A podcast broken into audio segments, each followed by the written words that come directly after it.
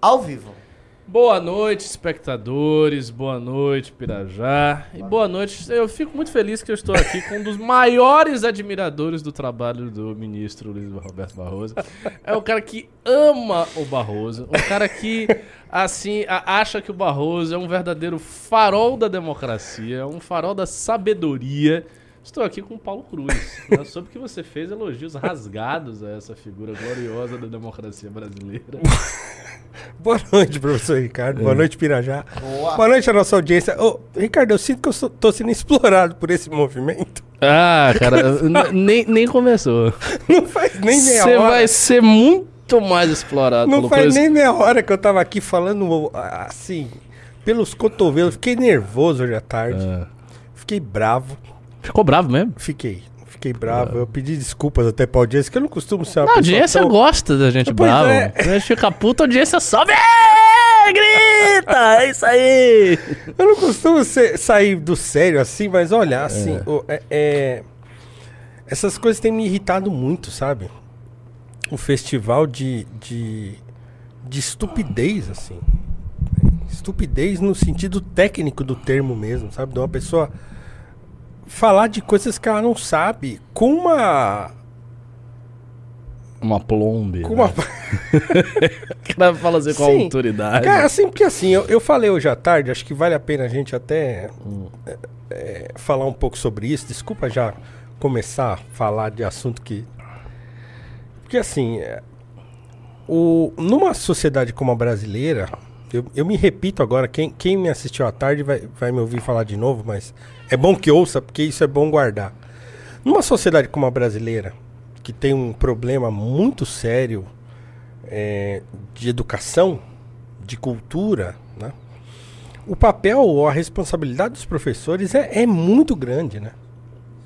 O papel de, um, de, uma, de uma pessoa pública, de um, de um intelectual público, de alguém que se porta como um, um, um professor, é muito grande. Muito grande. Então, assim, você não pode ficar induzindo as pessoas ao erro. Eu morro de medo de falar de coisa que eu não sei.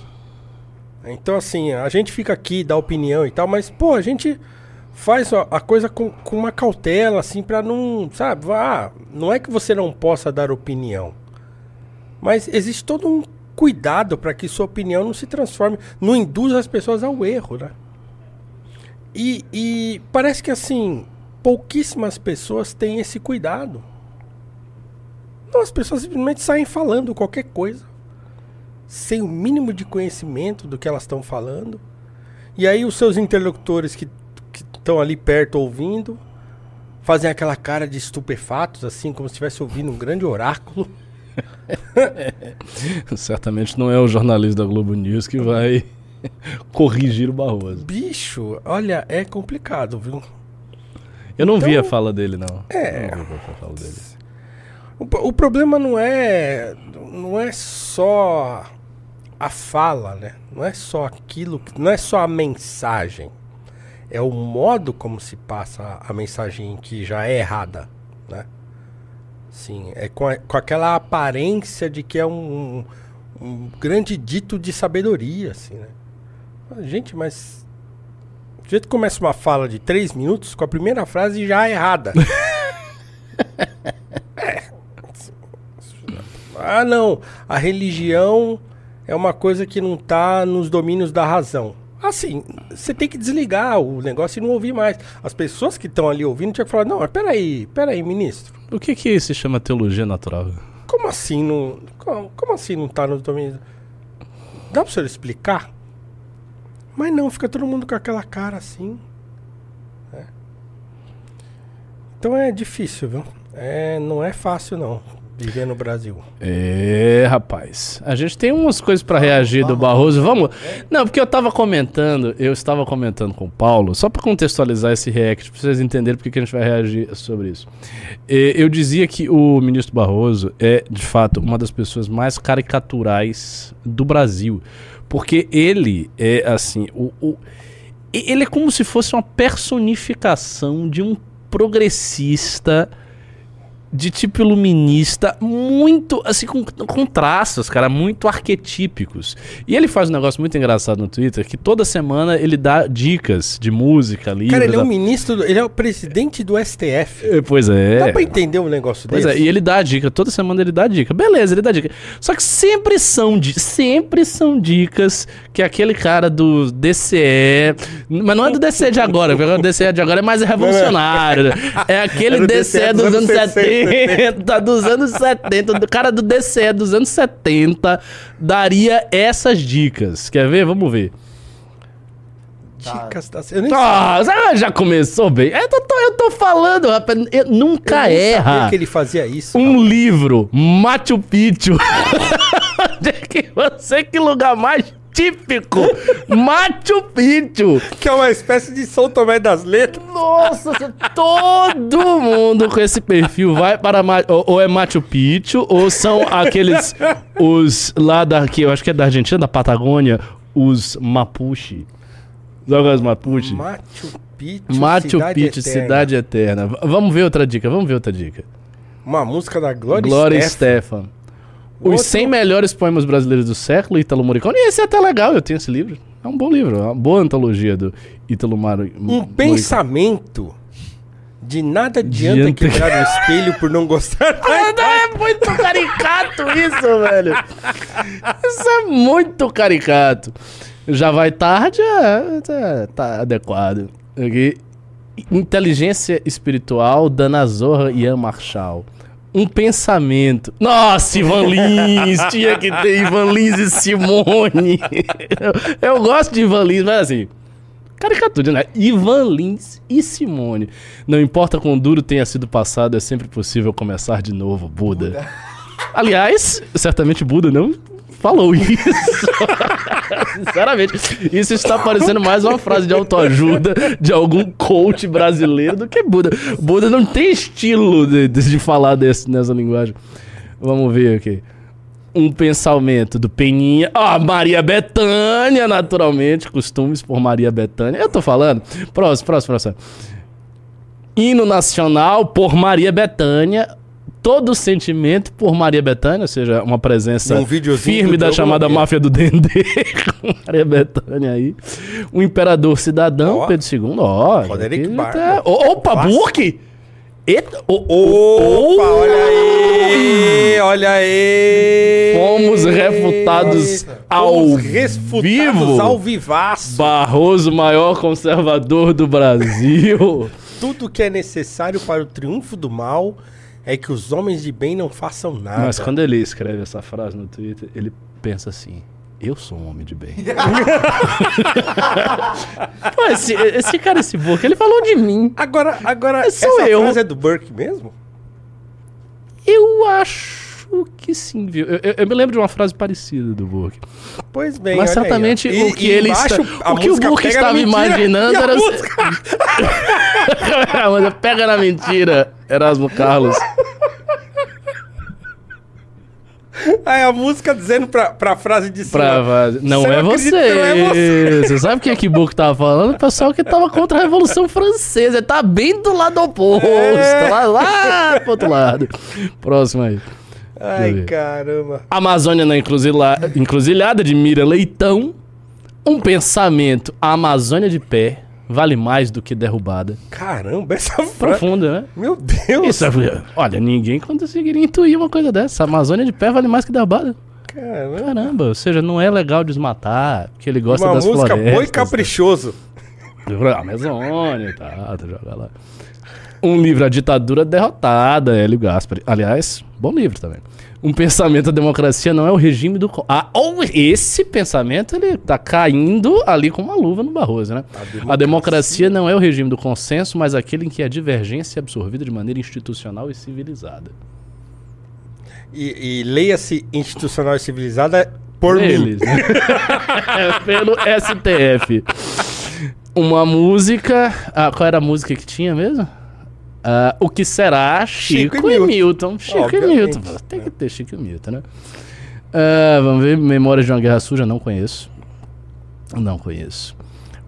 Um pensamento. Os iguais se reconhecem e se atraem. Não dá para enganar a natureza. uma música Chico Buarque. Meu caro amigo, aqui a coisa tá preta. Chico Buarque. Agora me fala, não é um perfil. Pé de Laranja Lima, clássico da literatura infantil juvenil brasileira.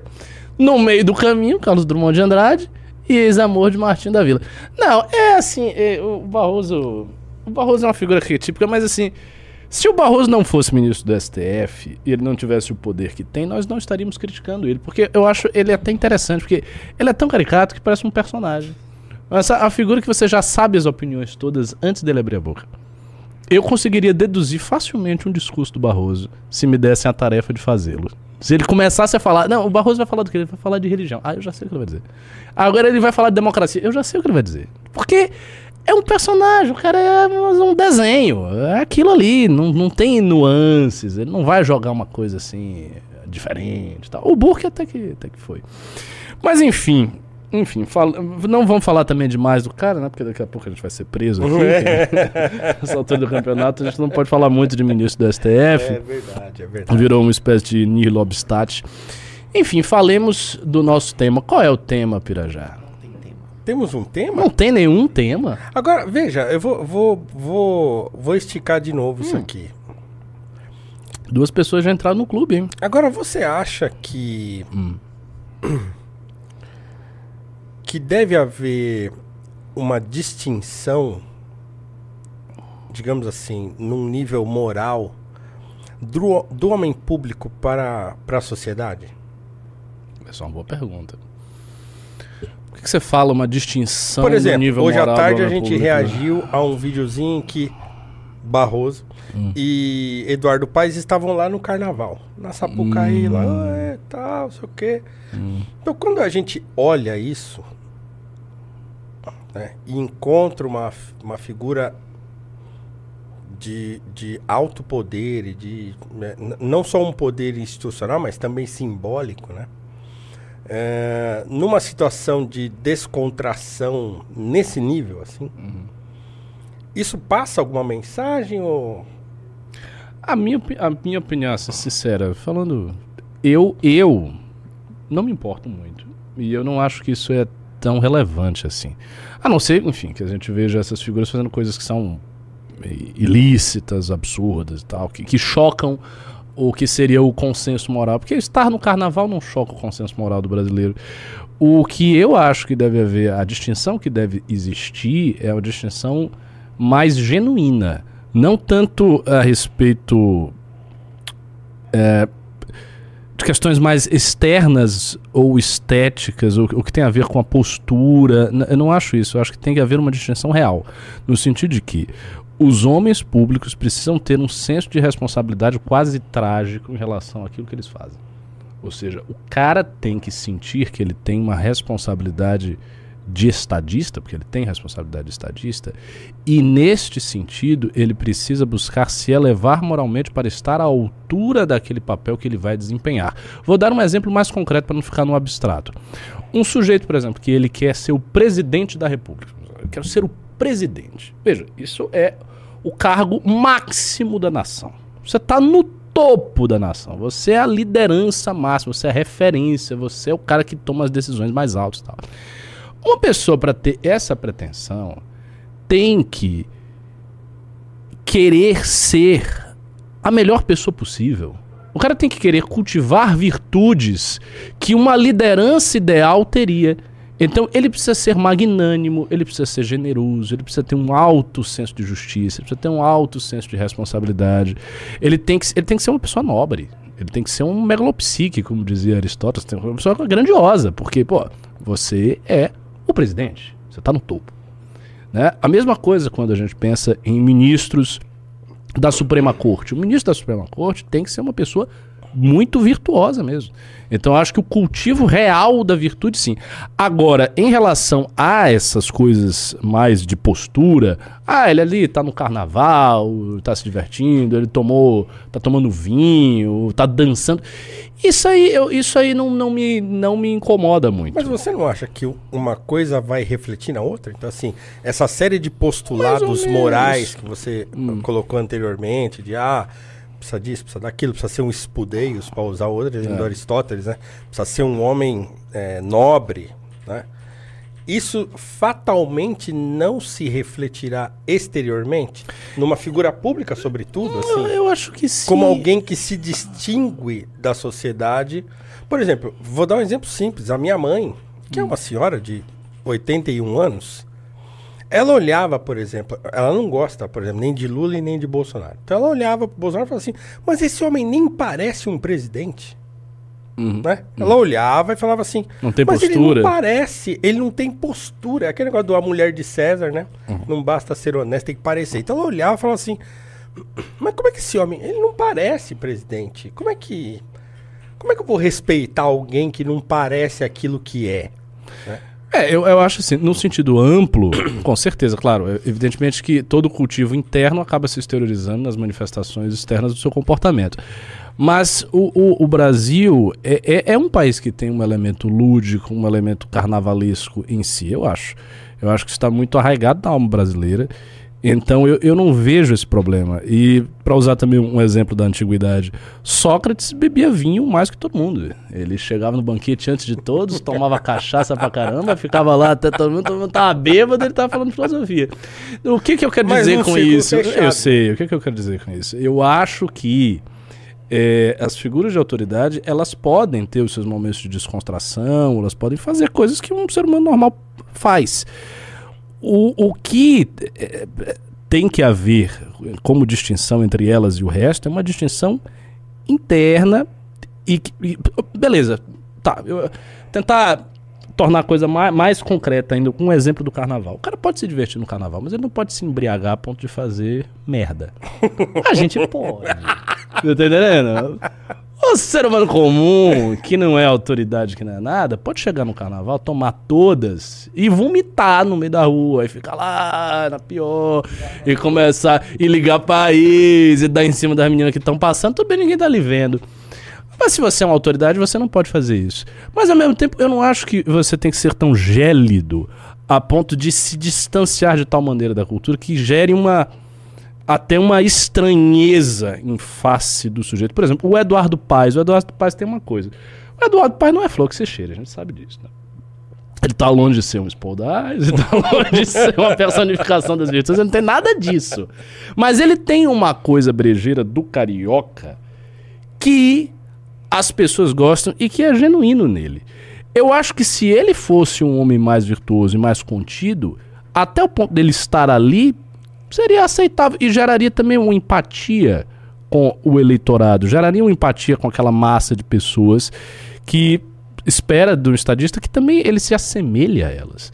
No fundo, eu acho que há uma demanda, talvez não, por exemplo, no caso da sua mãe ou de algumas pessoas que têm esse senso crítico mais aguçado, mas eu acho que existe uma demanda bastante generalizada de que as pessoas que o representam, representam o eleitorado, também se pareçam um pouco com elas. Mas não Eu é esse eu- exatamente o nosso problema?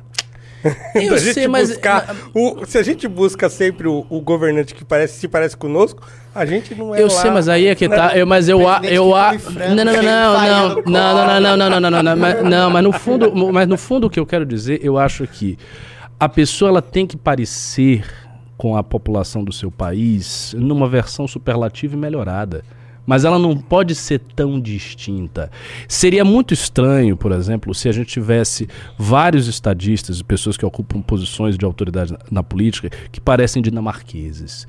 Muito frios e sóbrios, e Ah, extremamente sim, racionais. sim, mas eu a, assim então, mas eu, eu acho que isso geraria um- uma sensação de que há algo de estranho. Então, por exemplo, um grande estadista russo, um grande estadista russo ele tem que ser meio místico, meio autoritário. O povo é assim, entendeu? Meio É- bebedor de vodka. Deixa eu, deixa eu fazer não uma... como o Yeltsin, porém. Que o Yeltsin bebia vodka pra caramba e ficava palpando as meninas. Ele fazia uma, isso. Uma provocação. Então, eu- isso é minha, minha opinião. Segundo a sua Ah. lógica, então, qual seria o problema do João Campos platinar o cabelo? Ah, o problema, cara, não é que ele tá platinando o cabelo. O problema do João Campos é que ele é um personagem forçado. Então ele está forçando num marketing tosco pra ficar toda hora aparecendo. Ah, eu tô dançando, eu tô platinando o cabelo, eu nevei. Não é isso. Mas vou dar um exemplo bom. A Semineto. Eu ia falar isso. A Semineto. Semineto é um oligarca. filho da família, família dos Magalhães e tal.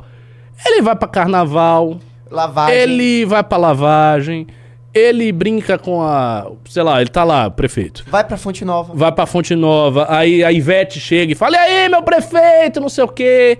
Ele responde. Ele está nas. Ele está presencialmente nas festas baianas como um bom baiano, assim como o avô dele fazia. Então o avô dele estava em tudo. A CM, o velho, estava em tudo. Cabeça Branca estava lá no carnaval, com, com candomblé, em tudo que é lugar ele estava. Mas ele tinha. A CM Neto tem, e o, o avô tinha mais ainda. Ele tinha um- uma postura, um jeito que é diferente, por exemplo, do João Campos. Que fica um personagem caricato, fica uma coisa ridícula, entendeu? O cara pintando o cabelo de louro, dizendo, ah, nevei e dançando. Aí não, aí, cara, aí é esculhambação.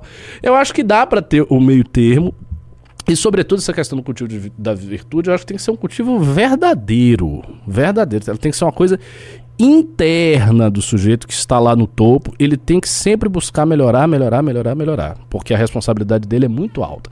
Uma coisa que ocorre para nós. Para nós, porque aqui a gente tem aspiração a chegar no poder, no futuro e tal. A gente tem que sempre, a cada ano, estar melhor do que o ano atual. Melhorar, amadurecer, entender mais das coisas, ser uma pessoa melhor mesmo, ser uma pessoa mais justa, mais compassiva com os demais. Uma coisa que eu falo direto, Paulo, com a militância, porque às vezes a, a militância ela briga entre si. Tem vários núcleos do MBL que as pessoas brigam. E eles ficam brigando por motivos banais. E eu sempre falo, pare de brigar. Por que você não faz essa merda? Para com isso.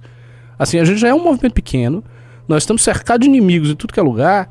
Se você não consegue ter uma relação harmônica com os seus correligionários que pensam igual a você, que estão militando pela mesma coisa, que têm os mesmos objetivos, então você é uma pessoa muito complicada de lidar. Você não tem coisa, você tem que mudar. Você tem que ser uma pessoa mais aberta, mais generosa. Outra coisa, por exemplo, se o cara é coordenador do MBL, coordenador de um estado, e tem gente abaixo dele, você tem que tratar essas pessoas de baixo bem. Porque se você trata mal, quando você tiver o poder, você vai ser escroto. É lógico. Vai ser real, entendeu? Você vai olhar o povo, vai olhar a população com desprezo, que é, eu acho, um dos maiores vícios da política brasileira. Eu acho que os políticos de carreira, via de regra, olham a população com desprezo. Eles não gostam da população. Eles não têm amor pela população. E isso é um grande problema. É, posso colocar uma notícia aqui? Claro. Por Saiu favor. agora e não sei se ela é bombástica, mas eu considero. Porra! Ô, louco! Nossa! mala- Pera aí! Nossa! Prepara celas? Nossa! Rapaz! Nossa! Isso é muito bombástico. Não, vamos ler esse negócio aí. Exército prepara celas para eventual prisão de Bolsonaro e militares. Diante do avanço das investigações e depoimentos marcados para esta quinta, a Força organizou um alojamento novo para receber presos por ordem do STF. Tá porra. Bota aí a notícia, rapaz. Abaixa aí. A semana foi intensa no quartel-general do Exército em Brasília. Aliás, antes de eu ler a notícia, pessoal, a audiência ainda tá baixa. Deem like aí na live, vamos, vamos subir essa audiência aí, porque essa notícia é realmente uma notícia bombástica que a gente precisa ler para o maior número possível de pessoas. A semana foi intensa no quartel-general do Exército em Brasília, com uma bateria de depoimentos agendada pela Polícia Federal nesta quinta, de militares de alta patente investigados por envolvimento num plano golpista, o comando de Tomás Paiva tratou de se preparar para receber eventuais presos por ordem do STF. Segundo uma graduada fonte do Exército confirmou ao radar, um alojamento localizado no Comando Militar do Planalto, dentro do QG, recebeu melhorias para eventuais prisões. A gente precisa se preparar pela antiguidade de pessoa presa. É preciso que a gente tenha uma estrutura melhor, até porque sofremos inspeção do STF logo após as prisões, disse esse militar ao radar. Na linguagem militar, quando se fala em antiguidade, trata-se, na verdade, de generais e oficiais de alta patente, mas a prisão em unidade militar é direito, inclusive, do ex-presidente Jair Bolsonaro, que é capitão. Até aliados do próprio Bolsonaro, já preparados para uma eventual ordem de Moraes, com ou sem fundamento jurídico, como eles gostam de dizer, consideram o alojamento do QG do Exército lugar natural para a permanência do ex-presidente na hipótese de uma eventual prisão. Mas há entre os investigados no STF figuras como generais Augusto Heleno, Walter Braga Neto e outros militares que foram flagrados em trocas de mensagens golpistas delatados por Mauro Cid, o ex-auxiliar de Bolsonaro que fechou a delação com a Polícia Federal. Caramba. Já tá perto assim de acontecer? Será? Será? Será que vai ser na Caramba, segunda? que- Depois da manifestação? Rapaz. O Reinaldo escreveu um texto falando que seria. O Reinaldo escreveu um texto falando que seria. Quer ler? Eu quero. Você um o texto, Paulo? Eu não. o Reinaldo escreveu um texto dizendo que seria? Peraí, deixa aqui. Caramba. É, ele tem fontes muito privilegiadas, né? Então, se alguém sabe das coisas, é o Reinaldo Azevedo. O Reinaldo Azevedo é realmente uma pessoa bastante informada, viu? Deixa eu pegar aqui, peraí. Caramba, rapaz. Olha aí. Uma data para a prisão de Bolsonaro? Que tal 26 de fevereiro? Digo por quê. E aí que ele diz? Bom, deve ser um texto longo. né? É, o texto. Eu li com o Renan. Ah, ele dá live. vários lá, É. motivos e tal, né? Por que que é uma data, né? Mas, em resumo, você leu esse texto? Sim. E por que que essa seria a data? Porque depois que ele mo- mostrou a força dele, que não serviria de nada, então, tipo, basicamente isso. Que, que aí seria assim, ah, os caras chegam à conclusão que, bom, beleza, e aí fez essa ruaça aí, não É, aconteceu é, nada, exatamente então isso. agora vem aqui. É. Aí dá um... pega pelo bracinho. É. É, Você acha que tá perto assim? Eu, eu não sei, cara. Eu, eu, eu fui refutado, assim, de uma maneira tão drástica pelos fatos que eu tô muito parcimonioso em fazer essas previsões. Porque eu acreditava, eu falava várias vezes, nas análises que eu fazia com o Renan, eu acreditava que a inelegibilidade do Bolsonaro nem teria acontecido. Ah, Eu achava que eles iam postergar muito pra ir desgastando e tal. E aí eu fiz um retiro, fui meditar. Aí quando eu voltei da meditação, primeira notícia que eu vi, que é inelegível o quê? tipo, eu fiquei sem celular, fiquei nada. Aí eu voltei, eu, eu, oi? O cara está inelegível? E aí eu perguntei assim, aconteceu manifestação, teve quebra-quebra? Não, Não, nada. nada. Fácil Não aconteceu assim. nada, não. É. Nada. Foi tudo na mais absoluta normalidade.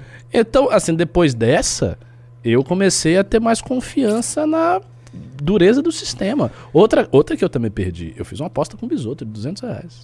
Ah, é? 200, Perdeu mano. duzentão pro Bisoto? O Bisoto. Porque o Bisoto disse o que na época me pareceu completamente alucinado, lunático, que ia rolar um negócio, ia prender milhares. Nossa, eu lembro disso. eu disse, Bisoto, pelo amor de Deus, não vai. Se prender, vai prender algum. Não, não, vai ter mais de mil presos, não sei o quê. Sobre a parada do 8 de janeiro, antes de acontecer, bem antes de acontecer. Caramba! O Bisoto é um grande analista político, cara. Ele disse isso com toda firmeza. Eu disse, não vai acontecer. Eu aposto com você que não vai. A gente apostou 200 reais, perdi. E aconteceu. Aconteceu, pagou? prenderam mais de mil pessoas. Você pagou? Eu não, não, eu sou caloteiro. Aqui é Bahia, meu pai. Aqui é Bahia, ótimo. tá pensando o quê? A gente é ladrão.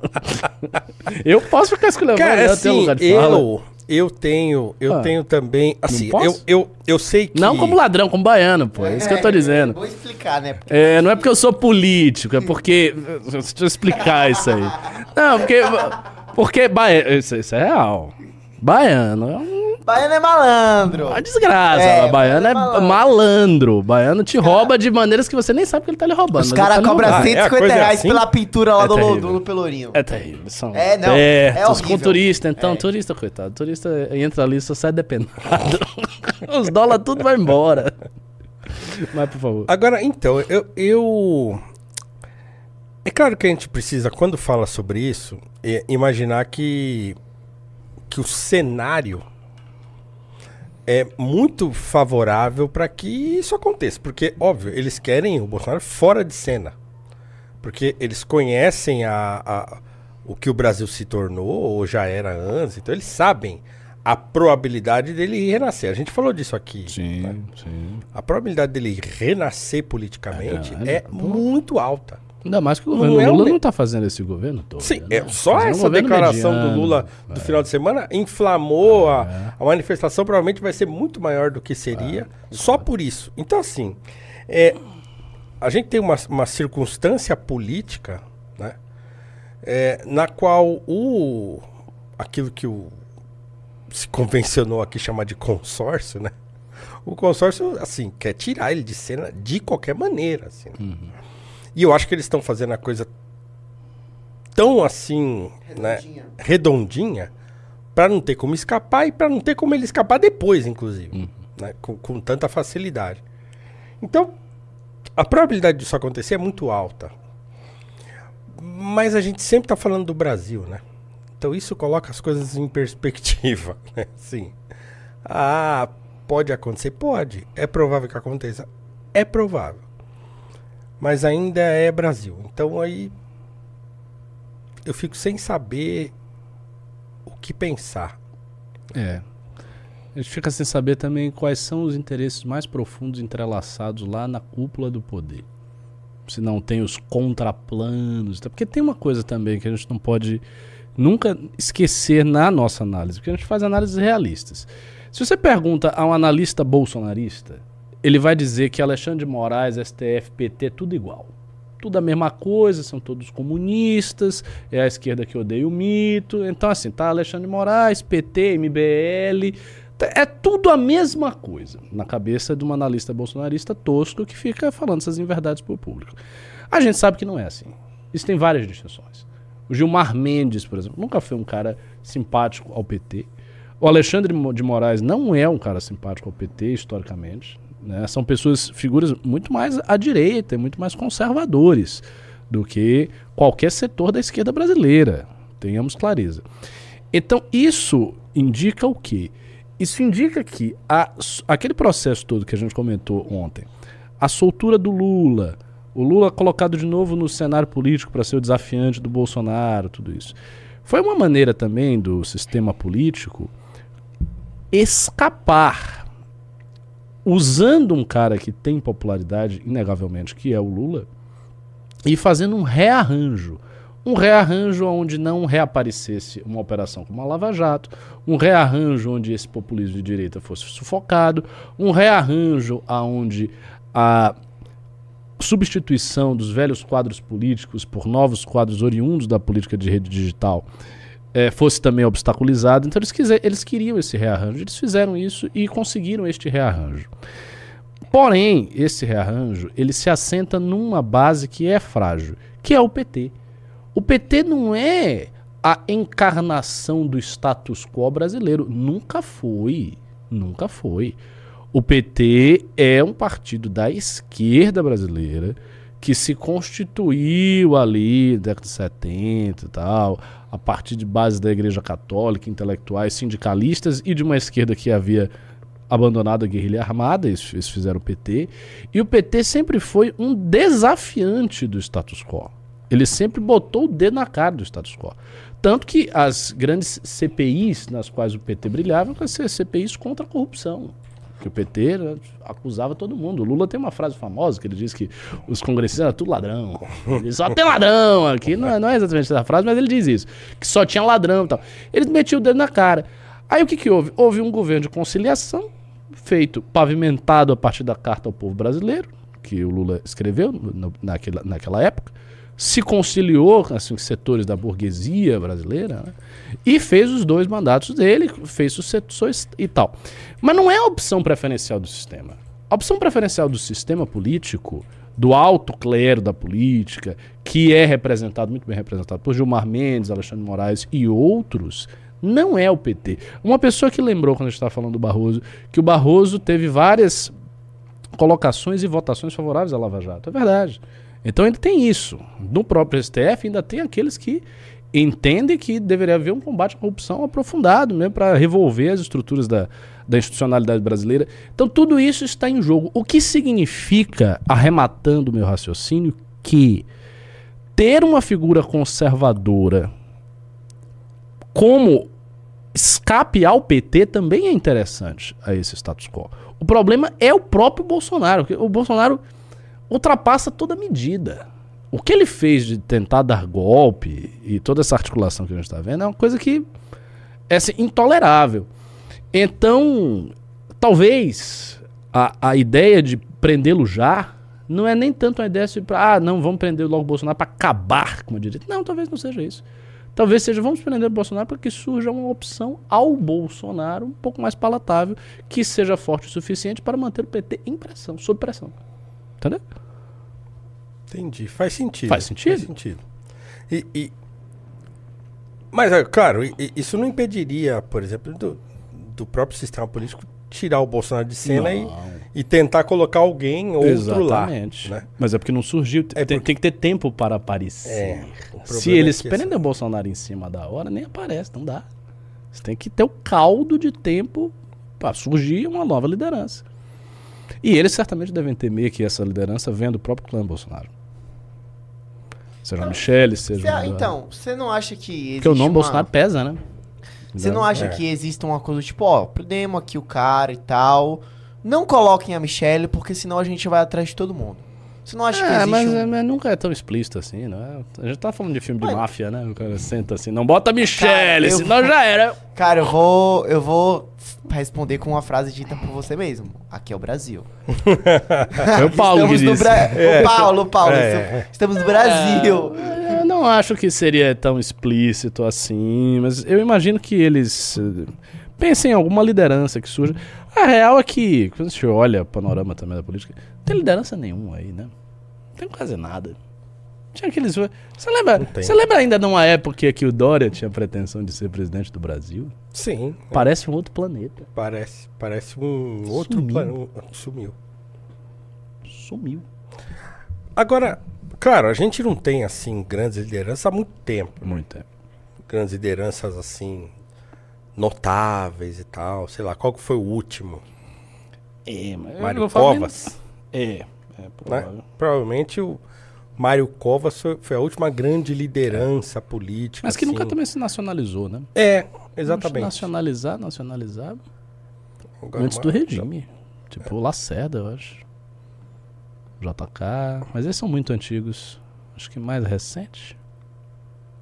Eu acho que isso também nos leva, obviamente, à, à discussão anterior né, que a gente estava tendo aqui sobre essa questão da, da postura e, da, e do político e da distinção e tal. Então, acho que também falta ao Brasil, e esse é um problema que é, que é de certo modo, começa na sociedade para né, o, o- o governante, que a gente também tem dificuldade de, de de construir novas lideranças que sejam é, não carismáticas no sentido é, comum do termo, mas assim a figura de um estadista, vai, né, de alguém que então assim, claro, você tem, se você entra na internet agora, nas redes sociais, você vai lá ouvir gente ou ler gente dizendo que o Lula é um estadista ou que o Bolsonaro é um estadista. Então, está muito longe de ser né? uma figura de um estadista mesmo, de um homem de Estado que compreende o seu papel, né? que, que, que a gente olha enxerga nele uma figura né? distinta e capaz de levar o país para onde né, ele, ele deve ir num cenário interno e externo até. Então a gente não a gente não encontra essa figura há muito tempo, né? Essa figura não se constrói e eu acho que muito porque a gente não consegue mais encontrar essa figura, porque a gente não consegue, obviamente, distinguir essa figura de um populista qualquer. né? A gente não tem capacidade, e eu acho que, que educação e cultura para fazer essa distinção. Obviamente que, claro, isso nos foi tirado pela própria educação, pela própria cultura deficitária que a gente tem. Então a gente, a gente não consegue mais reconhecer esse tipo de figura, né, porque a gente não tem nem exemplos. Quer dizer, a gente não tem, não. A- nós temos. Sim, mas. Mas eles não chegam à população em geral. Sim, Quem é que sim. conhece o Rui Barbosa hoje? Sim, ninguém. ninguém. né? Quem é capaz de dizer que importância teve o, sei lá, o Antônio Pereira Rebouças para a política brasileira, né? Para a independência do Brasil. Mais até do que ter a informação, quem é capaz de sentir o que é um personagem des- desta qualidade? De Exatamente. ter a, a- a sensibilidade, porque esse reconhecimento é um reconhecimento intuitivo. Não é você decorar informações sobre o Rui Barbosa, é você olhar o cara e dizer, "Pera- peraí, este é um cara Esse diferenciado." não é qualquer um, né? Eu acho que essa sensibilidade se perdeu mesmo. Que é a sensibilidade do gosto, no fim das contas, é uma modalidade do gosto. É como se fosse um. um- é- é- é- faz parte do gosto, do mesmo jeito que você distingue o que é uma obra de arte boa de uma que é medíocre, você também distingue o que é uma alma alta de uma alma baixa. Sim. É uma modalidade de percepção intuitiva, quase é- estética. Não, não estética, enfim, no sentido limitado, mas no sentido amplo é estética. Sim, mas, é- ma- mas assim, a gente só consegue reconhecer isso. Com a educação, cultura, claro. Exatamente, né? E só consegue formar essas pessoas com educação e cultura, né? Porque você não, que nós- tem, você não tem um instrumento de distinção e não tem um instrumento de formação. Exatamente. Então, que nós estamos falando aqui de da República de Platão. A discussão lá to- toda é essa, né? Do reconhecimento de uma de um do indivíduo nobre que cuja cuja nobreza vai se espelhar na sociedade e vice-versa, né? Ah, o governante é bom porque a sociedade é boa, né? O governante é nobre porque a sociedade é nobre. Agora, se a gente é alalaô 24 horas por dia, ah, o governante vai ser alalaô também. né? Então não, não existe maneiras de distinguir mais, porque a gente não consegue nem reconhecer. Eu falo isso muito com os meus alunos. Eu falo assim, olha, se a gente não tem como distinguir uma coisa da outra, como é que a gente vai reconhecer o que é bom, o que é ruim? Não, não tem. A gente perde a capacidade de fazer essas distinções. né?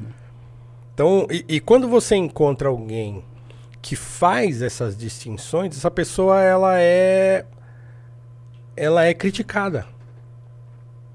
Quando aparece alguém dizendo assim, ó, tal coisa é ruim, ah, logo aparece outro para dizer assim, como assim ruim? É ruim para Baseado você. em quê? A sua É- opinião. É sua opinião, é ruim pra você, mas não é ruim pra mim. Então, assim, desapareceram todas as, as, é, distinções entre bom e ruim, entre certo e errado. né? Não há mais um. Né? Que é o, o tal do relativismo, né? Então, se a gente tá mergulhado nisso. Tem um, tem um, um crítico social muito interessante chamado Os Guinness. Não sei se você conhece. É, ele, ele criou um. é, numa teoria social que ele formulou. Ele, eu já falei isso em outros lugares, inclusive tem, tem num- numa aula minha sobre, sobre religião e política, porque essa teoria do Os Guinness foi reproduzida num livro de teologia. É, meio teologia, meio crítica social, de um teólogo brasileiro chamado Rubem Amorese. Ele é lá de Brasília, é um grande é, pensador brasileiro. E ele escreveu um livro chamado Icabode, que é uma frase que está na Bíblia, que é Onde está a glória de Israel, né? Essa tradução. E que ele fala assim, que a sociedade contemporânea, ela se distingue num tripé. E esse tripé é o quê? É a privatização, a pluralização e a secularização. Ele fala, é uma boa descrição. é, a sociedade é como um supermercado que você olha e vê aquela pluralidade de coisas, de opiniões, de posições, de religiões, de tudo. Aí você olha aquele, aí você escolhe um pra você e abraça aquilo e fala: "É meu". E aquilo só importa a você. Então você dentro da- do plural você privatiza e quando você privatiza você seculariza, porque você perde a distinção daquilo que é do geral, né? Então você se fecha no particular. É, é- é isso, né? Então, a- se a gente perde, e, e eu acho que de fato nós perdemos e não tem nenhum sinal de que somos capazes de recuperar isso, pelo menos não a, num prazo médio, pelo menos, né? essa capacidade de distinguir as coisas. Aí a gente parece, fica sem saída, né? Como é que se distingue um, um bom governante de um mau governante? Se a questão de um bom ou mau é de opinião, né? É de, ah, se eu sou se eu sou de esquerda, todo governo de esquerda pra mim é bom. Se eu for de direita, todo governo de direita pra mim é bom. Aí, aí Lógico. Mas eu acho que tem, tem uma coisa. exi- existe um solo objetivo também, que a gente pode dizer que é, mas esse solo ele diminui a questão da política, ele é uma dimensão menor e tal. E não, não deixa de ser verdadeiro, é uma dimensão menor mesmo, mas é, é uma dimensão ainda concreta. Que é a dimensão da melhoria objetiva das condições de vida das pessoas. Porque as pessoas percebem isso. E, e isso é um detalhe fundamental. As pessoas percebem se o sujeito. Elas podem não perceber se ah, é um estadista nesse sentido mais nobre, mas elas percebem se ele está entregando alguma coisa ou não. E nós estamos há Quanto tempo? Há 10 anos. Sem ninguém que entrega nada, cara. A gente tá há 10 anos sem ninguém. O máximo. O quê? Ah, pelo amor de Deus. Ó, ó, ó, ó, ó, eu vou fazer aqui as devidas ressalvas ao temerismo do MBL, que precisa ser devidamente condicionado. Existe, um, te- existe um temerismo? Existe, pra só ser Existe uma simpático. postura temerária? O MBL é simpático ao Temer. É, é assim. O que o Temer fez foi conter uma crise avassaladora, e nisso ele tem grandes méritos. Ele conteve lá. E só. E foi mandar tampão, e depois veio o Bolsonaro, e depois o Temer se aliou ao Bolsonaro. E é isso que o Temer fez, entendeu? Não é também como se o Temer tivesse chegado, ah, o Temer chegou, agora o Brasil. Não, isso não ocorreu, cara. As coisas estavam indo muito pro buraco, ele deu uma contençãozinha, as coisas ficaram mal, entendeu? Não é que elas ficaram boas, elas ficaram ali, mal, mas controladas. Veio o Bolsonaro, manteve tudo na merda, e agora o Lula está mantendo a merda. Essa é a nossa história, entendeu? Não surgiu, a grande realidade é, desde o crescimento que a gente viu nos, nos governos do Lula, que houve realmente crescimento, ainda que tenha depois acabado, mas a gente viu o crescimento, desde aquele período, não houve mais nada pro brasileiro, cara. Não houve crescimento econômico nenhum. Não houve nada. As últimas grandes obras entregues no Brasil foram os estádios da Copa do Mundo. Pois é. Caramba, que má notícia, hein? É. Porque. Estádio de Copa do Mundo. Isso porque. Agora me diga o que que ajuda o estádio de Copa do Mundo na sua trem-balas, vida. assim. Não, eu me lembro que Oh, assim, eu, eu trabalhava. coisa. Ah! Ah, meu Deus, eu, tra- eu trabalhava ainda com tecnologia, viajava muito e eu ia muito a Brasília, né? E aí eu chegava em Brasília, via aquele estádio lá, gigantesco. Eu olhava aquilo e falava, meu Deus do céu, isso Pra aqui que não isso? serve pra nada. Olha quanto que gastaram nisso. Aí depois que E acabou a Copa. e meter Ah, a mão no obviamente, dinheiro. ainda E aí, assim, e- o que, que vai fazer com esse negócio depois? Né? Aí tem que ficar levando o jogo de outros estados pra lá, enfim, tudo aquilo que a gente já sabe que aconteceu. Então, assim, você ouvir que a última grande obra né, realizada no Brasil foi a entrega de estádios de futebol pra Copa do Mundo, meu amigo. É dureza. E se a gente fizer um retrospecto maior, a gente vai.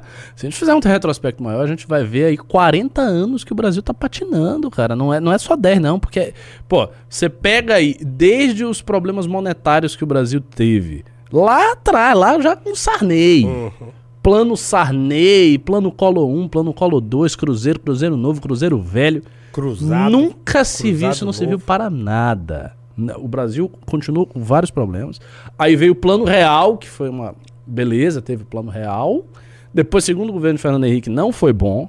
Ah, mas teve crise internacional. Não foi bom. Não entregou nada, teve desemprego, economia patinando, é uma coisa. Plano Real, Plano Real. E aí teve o crescimento dos dois mandatos do Lula. Então, em 40 anos, praticamente, nó- nós tivemos du- duas coisas boas. o plano real, que era uma- a questão simplesmente de você manter a racionalidade monetária no país, E os avanços sociais que, que Do- o Lula produziu. e que depois foram desconstituídos basicamente por Dilma. E só. E mais nada. Meu irmão, em 40 anos, você olha a, a- a trajetória da Coreia, o país mudou todo. Pô, em 40 anos, a, cara, a China. Deus do céu! Quando, quando vieram as reformas de Deng Xiaoping, a China tirou 400 milhões de pessoas da pobreza. E o país que não era nada, hoje é uma potência que faz frente aos Estados Unidos em coisa de 40 anos. Então, assim, 40 anos é muito tempo. E o fato é, o Brasil jogou 40 anos na, na lata do lixo. Então, assim, independente dos aspectos mais elevados da ciência de Estado, tal, que eu acho que esses aí, eles eles estão tão distantes. Mas mesmo o aspecto de, pô, vamos melhorar a base produtivista, infraestrutura, melhorar a economia, também não. Também não teve nada. E, tamo aí, e é por isso que, e por isso que o brasileiro também, ele se perde, Paulo, nessas discussões inúteis. A gente fica com essas discussões ideológicas de Twitter, papapá, por quê? As pessoas ficam presas a esse tipo de discussão porque também não tem nada acontecendo. Sabe? De fato, né? Né?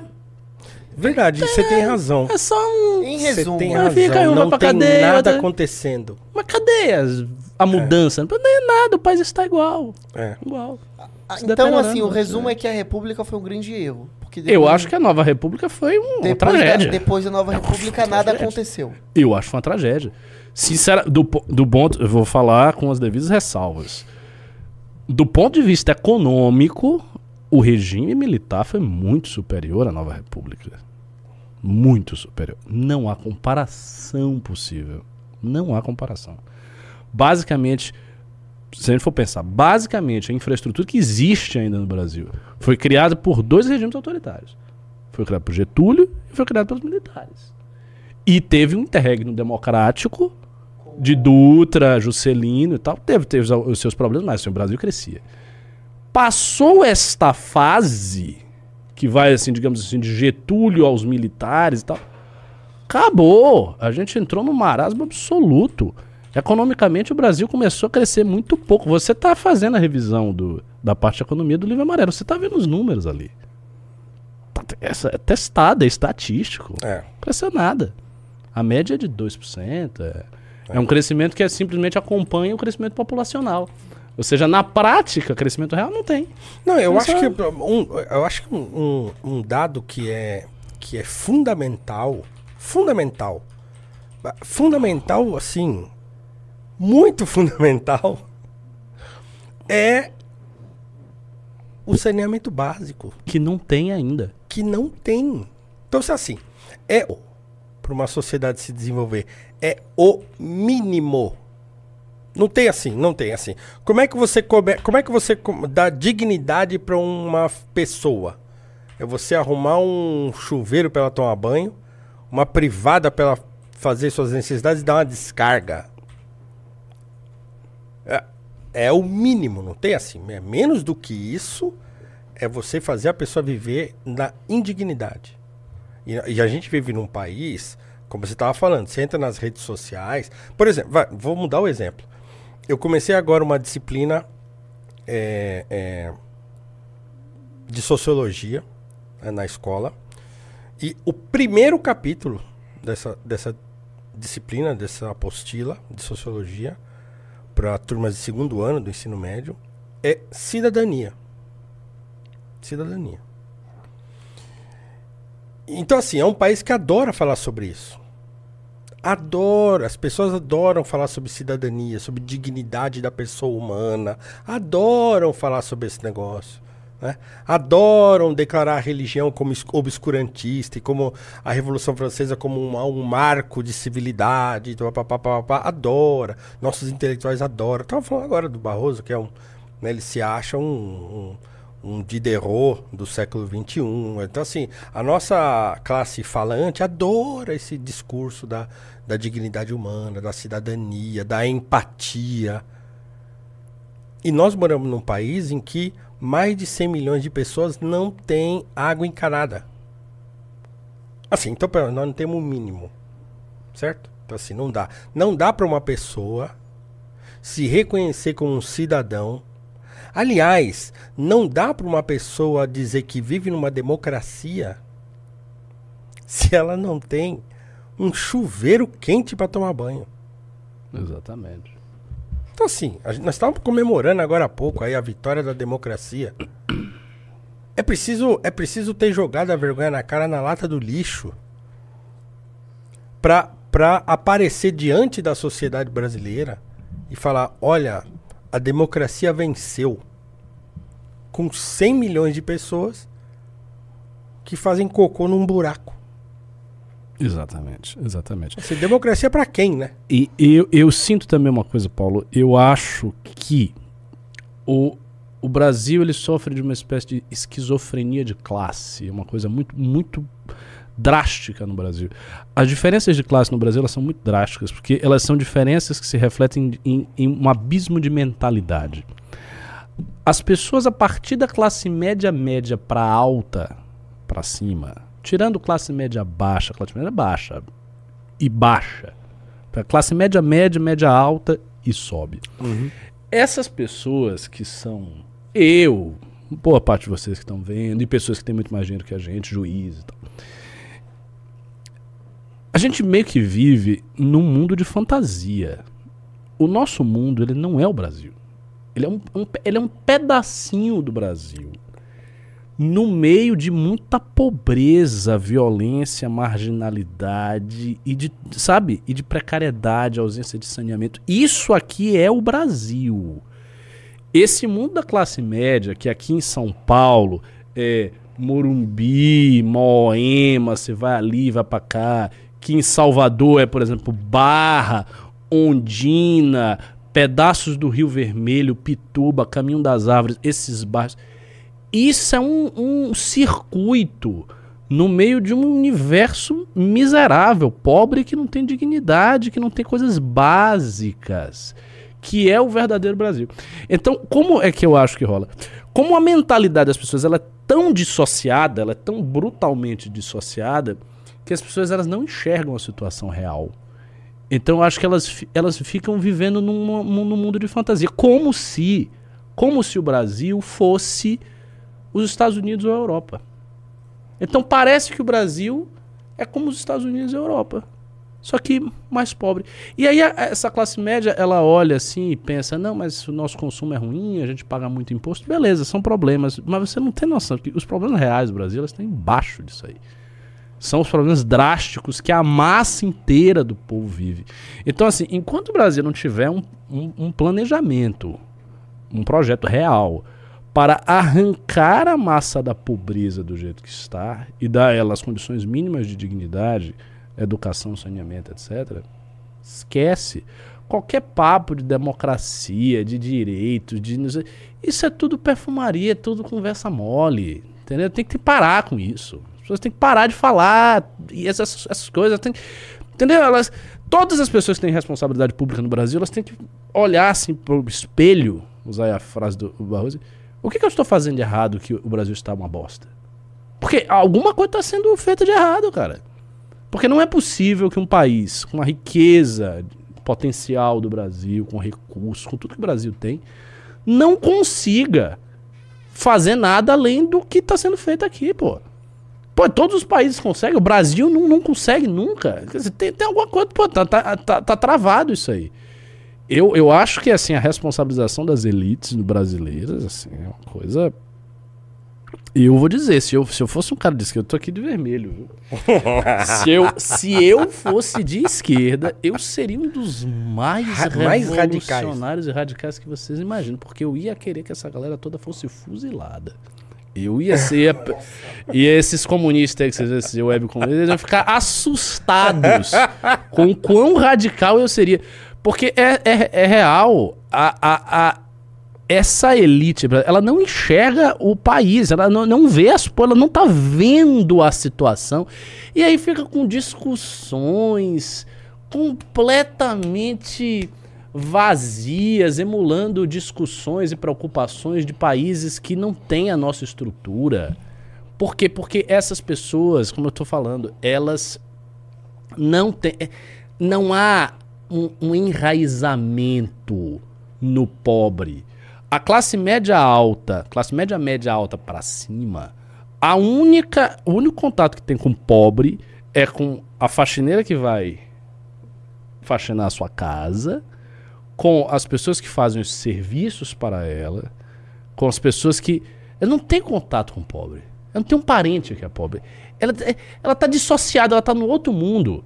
Ela tá vivendo num apartamento que tá organizado, ela tem um carro, ela faz uma academia bacana, ela, o, cara tem uma, uma, uma- mulher bonita, tá indo pro salão, va- viaja, vai à Disney, bota o filho num colégio particular, o quê? Pode não, pode não ser o melhor, mas é um colégio ok. Ele está vivendo uma vida que é uma vida ok, que tem problemas, mas é uma vida ok. Mas essa vida ok não é a vida de 80% da população. Não, é a vida de 5%. A quase totalidade das pessoas não vive esta vida. E isso é que é chocante. É. Você perceber isso que, ah, realmente elas não vivem. Isso é muito chocante. Porque elas não vivem mesmo. Quantas pessoas no Brasil, eu não sei esse número agora, mas eu não sei se, o- se o Pirajá pode ver pra gente rapidinho. Quantas pessoas no Brasil ganham até dois salários mínimos? Esmagador. Sim, quando, se- quando você Esmagador. olha isso, É. Quantas pessoas no Brasil ganham até dois salários mínimos? A renda, falando- a renda média brasileira, se eu não me engano, é 1.600 reais. Média. Então, se é disso que nós estamos falando, Considerando os ricos até... Nossa, 70% dos profissionais de cadeira assinada. 70% dos profissionais de carteira assinada Pensa aí, hein? ganham até dois salários mínimos. Ganha menos que você. É disso que nós estamos falando. E você é um jovem. E nós estamos falando, É, do- faça a conta. nós estamos falando de, de um Mas se não for, vai ser. e nós estamos falando de um país que as pessoas que ganham até dois salários mínimos, elas têm é, geralmente elas têm mais de dois filhos, certo? Elas moram de aluguel, né? Ah, Mesmo as pessoas que moram na favela, tem gente que mora na favela e paga aluguel na favela. É, é. Então, pagam aluguel. Elas têm que fazer compra do mês, mas ah, recebe lá alguma coisa, pra- com- recebe cesta básica às vezes no trabalho, mas enfim. Tem que gastar com comida e, e geralmente gasta-se muito com, com itens básicos. Essa pessoa não sabe o que é viajar. Não existe isso. Essa pessoa não sabe o que é ir ao cinema, que custa hoje 60 reais. Se ela tem três filhos, mas ela própria, não tem como ir no cinema. Então, essas pessoas não sabem. Então, assim, 70% da população brasileira ganha até dois salários mínimos. É, disso que se trata. Certo? Para você pagar um aluguel num lugar de periferia, que não é o extremo da periferia, aqui em São Paulo você não paga menos do que dois mil reais. Tudo isso? Não, pô, tudo isso? Não- ué, você acha muito? Eu acho muitíssimo. Caramba. Nossa, tá caro aqui, hein? É caro, Meu Deus. é caro. Meu Deus. É. Então, então, assim. Aí a pessoa tá. E é, e é um fenômeno é, constante. A pessoa ela tá morando num lugar. Aí ela. Porque tem um emprego razoável, tá ali. Pá, pá. Aí ela perde o emprego. Aí ela tem que mudar pra mais longe, porque tem que mudar pra um lugar mais barato. Aí perde mais tempo até chegar. Aí perde mais tempo até chegar no trabalho. E, e a pessoa vai cada vez indo pra mais longe, pra mais longe, pra mais longe. Então, é disso que nós estamos falando. E- esse é o Brasil real. Exatamente. Esse é o Brasil real. E aí você, você. Outro dia eu fui lá no, no, no Twitter, no X, lá, e reclamei que eu tinha ido ao mercado e gasto 600 reais e não tinha comprado nada. E que inclusive eu, tinha, eu paguei 35 reais, né? 39 reais numa, numa garrafinha de, de azeite. E, e que o azeite custava 17, 18 há 4, 5 anos atrás. Não demorou muito tempo para aparecer uma pessoa lá dizendo: Oxe, mas aonde você está fazendo suas compras? Não, aonde? Claro, aí você entra no perfil, tá lá, faz o L, vota, votei no Lula para isso. Tá, então, quer dizer, e aí as pessoas se, se prestam a esse papel. O defensor do pobre, que deveria, o petista deveria ser o defensor do pobre, que é de esquerda, tem consciência social e tal. Eu reclamo que as coisas estão caras no mercado, ele aparece lá para defender, dizer que não, não tá caro não. Você que tá achando tá. Você que tá achando, porque você deve estar fazendo compra no mercado tal e porque tal. Aí o, suje- outro sujeito botou um vídeo lá de um cara dizendo que as coisas não estão caras, não. Foi no mercado, ele lá, olha aqui o preço do arroz, que maravilha. Aí você vai ver o arroz, arroz, sei lá, bom sabor. Um arroz que. Né? Sim. Então, assim, meu amigo, a situação é muito complicada. Porque a gente não consegue ter nenhum consenso mínimo de que o país está mal. Porque as pessoas, ela- elas, para defender o político X ou Y, ela, ela- não, não, não tá mal não. Né? Se você chegar. Bom, é igual, se você perguntar agora aqui para as pessoas que estão nos assistindo, e deve ter gente bolsonarista assistindo a gente, sempre tem. Perguntar, ah, me fala. Outro dia eu fiz isso na live aqui. Diz aí uma coisa boa que o Bolsonaro fez. Pô, aparece um monte de gente falando, ah, ele fez um. é, é, entregou títulos de propriedade para os indígenas. Ah, ele. E as pessoas ficam pegando, catando milho daquelas coisas assim, absolutamente inócuas. Pra dizer, não, não, foi bom. É você que não percebeu que foi bom. Mas eu acho, eu vou. Eu acho que isso também acontece em grande medida porque Você tem este extrato da população, esse extrato mais rico, e principalmente quanto mais rico, mais isso se acentua, que não vive tão mal assim. Como essas pessoas não vivem tão mal assim, elas reclamam do Brasil e tal, mas elas estão vivendo, a vida delas não está terrível. Uhum. E são essas pessoas que estão no poder. As pessoas estão no poder. Então, de alguma maneira, a, a, reprodução da realidade social tal como ela está aí não afeta muito elas. Porque o brasileiro não é um povo violento, não tem realmente milícias revolucionárias tentando empurrar ninguém, não tem nada acontecendo. Então, assim, você pode tranquilamente manter a massa pobre, continuamente pobre, deixar ela pobre e ficar e passar 10 anos, 20 anos, 30 anos, 40 anos, 50 anos, 60 anos, 70 anos, enquanto essas pessoas estão aí. E aí você faz umas promessas, e aí vem uma estatística que ah, agora vai universalizar o saneamento em algum momento, aí privatiza uma empresa, alguém ganha um dinheiro, aí faz uma outra coisa, não sei o quê, e vai nesse negócio, empurrando com a barriga, empurrando com a barriga. E quando você olha o panorama, você vê tá tudo mais ou menos a mesma coisa. Eu nunca morei fora é muito de São triste Paulo. isso. Isso é muito triste. Eu nunca morei fora de São Paulo. Você, obviamente que veio de, de fora de São Paulo. Eu tava conversando com um amigo outro dia que mudou pra é, Belém, eu acho. Belém do Pará. E, e essa pessoa falou assim, assim rapaz, não é, não é o mesmo Brasil que eu que eu achava que eu conhecia. É outro país. Se você vai para o interior de São Paulo, tem cidades aqui no interior de São Paulo, que você vai para a cidade do interior de São Paulo, é outro Brasil. Então você tem aqui uma infinidade de Brasis que o paulistano ou o carioca, as pessoas que moram nos grandes centros, elas sequer conhecem, elas não sabem que existe esse país. Salvador é uma favela. Salvador, a cidade de Salvador é uma favela. Uma foto aqui, peraí. Ela é uma grande favela com algumas áreas nobres. É. Essa é real. Entendeu? Quando você olha a topografia de Salvador, você vê o que é a pobreza. Mas aí é que eu volto. O cidadão soteropolitano de classe média alta não sente. As pessoas sentem isso, sabe aonde? Na questão da segurança. Porque tem violência no Brasil, muito dessa violência vem das condições terríveis de- dessa. Não é simplesmente, ah, porque não tem repressão suficiente. Também, eu acho que tem que ter repressão bastante, porque não tem que ter violência mesmo, não. E o bandido tem que ir pra cadeia, tem que levar ferro, e não tem que ter piedade do bandido. Até porque o bandido rouba o pobre. Mas a causa social da violência, obviamente, ela existe. Então a pessoa sente na violência. Ela sente vendo a Como, é como não- um elemento externo, né? Exatamente. É. um elemento, é uma Não é que foi- é um paisagem da vida que aperta ela na borda da vida dela. Mas é ela um não tá incômodo. no meio. Não é um Bota aí negócio a, que a, a foto faz de Salvador. parte, né? Não, não pode. achou? Apaguei. Oi? Você apagou? Eu tirei. eu Ah, tudo tirei bem, a tudo bem, foto. tudo bem. Ah, tá, você mesmo tirou uma foto. Tá. É, mas assim, é uma grande favela com partes nobres e tal. São Paulo já é um pouco diferente. Como São Paulo é uma cidade muito rica, então São Paulo não é uma grande favela. São Paulo é uma cidade aonde você tem grandes comunidades, você vê.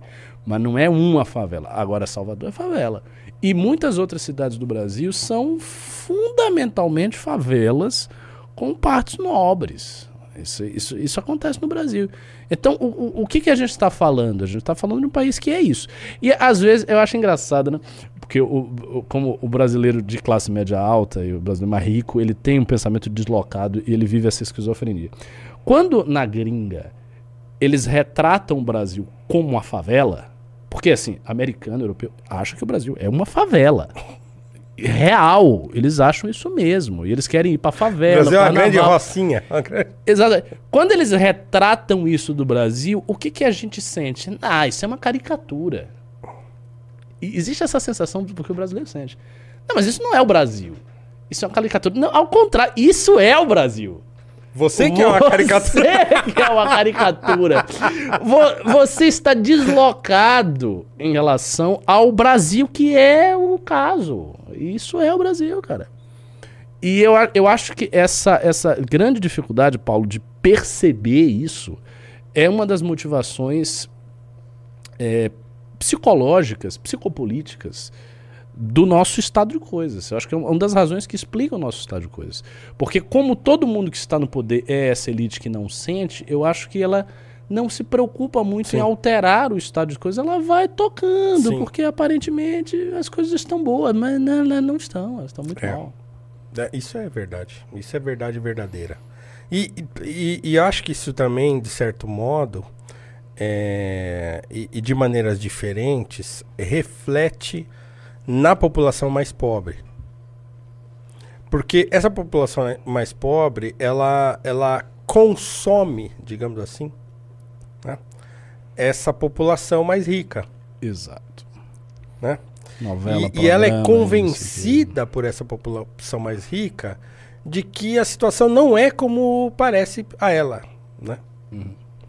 Então, sei lá, eu, eu- eu- outro dia eu tava vendo aí, um desses é, MCs aí da vida entrou numa, num shopping e gastou 200 mil de roupa. 200 e tralá mil de roupa. E assim, isso virou notícia. E você, obviamente, encontra muita gente criticando, mas encontra muita gente defendendo. Não, não, é isso mesmo, tem que fazer isso aí mesmo. Chegou lá, monstrão. Olha aí, tal, né? E assim. Isso é muito esquisito, né?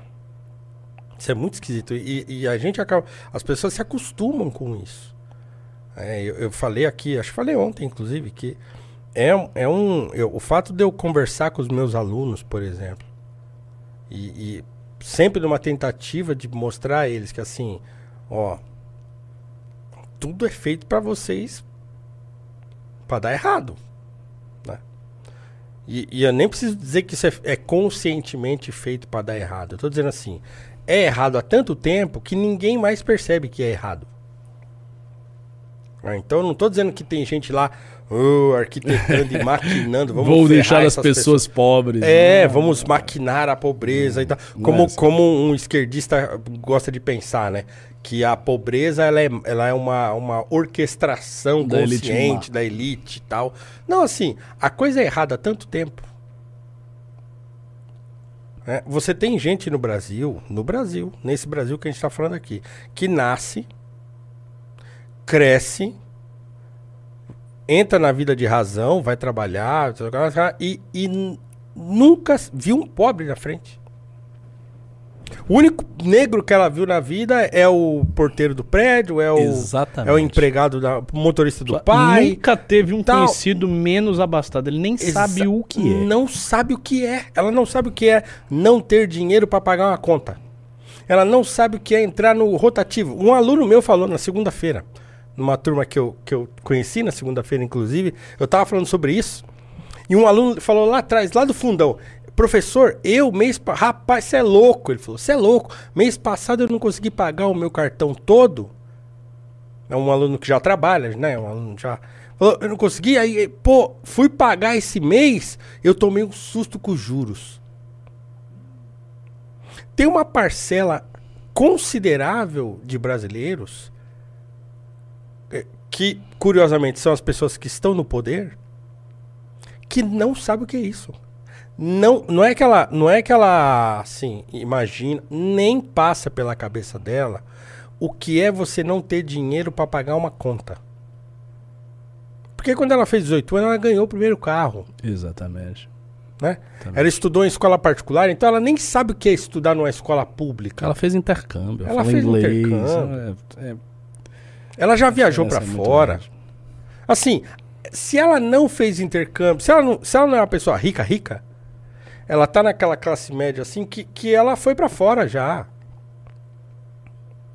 Eu conheço, às vezes, uma vez, outro dia apareceu uma pessoa no Instagram eh, falando comigo lá e comentando alguma coisa, e a pessoa falou assim: não, porque quando você for a Orlando.